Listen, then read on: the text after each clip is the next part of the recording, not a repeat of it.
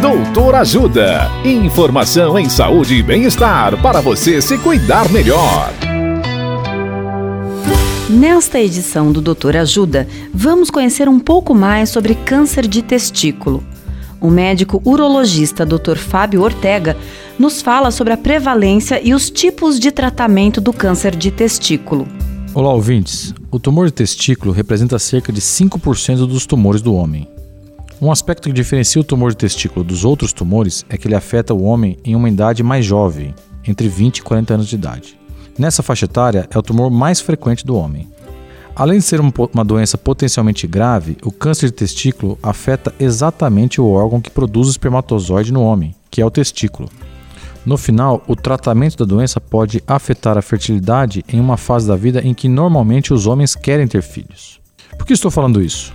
O tratamento depende da agressividade e extensão do tumor, podendo ser necessárias a cirurgia de retirada do tumor, associada a quimioterapia, radioterapia e retirada de linfonodos da barriga. E todas essas opções de tratamento complementar podem afetar a capacidade de produzir espermatozoide. Daí a recomendação de congelar espermatozoide chamada criopreservação antes de iniciar o tratamento. Na dúvida, procure um médico urologista. Dicas de saúde sobre os mais variados temas estão disponíveis no canal Doutor Ajuda no YouTube. Se inscreva e ative as notificações.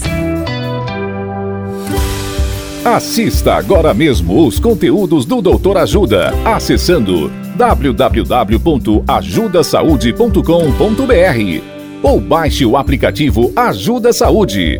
Doutor Ajuda Informações confiáveis em saúde e bem-estar para você se cuidar melhor.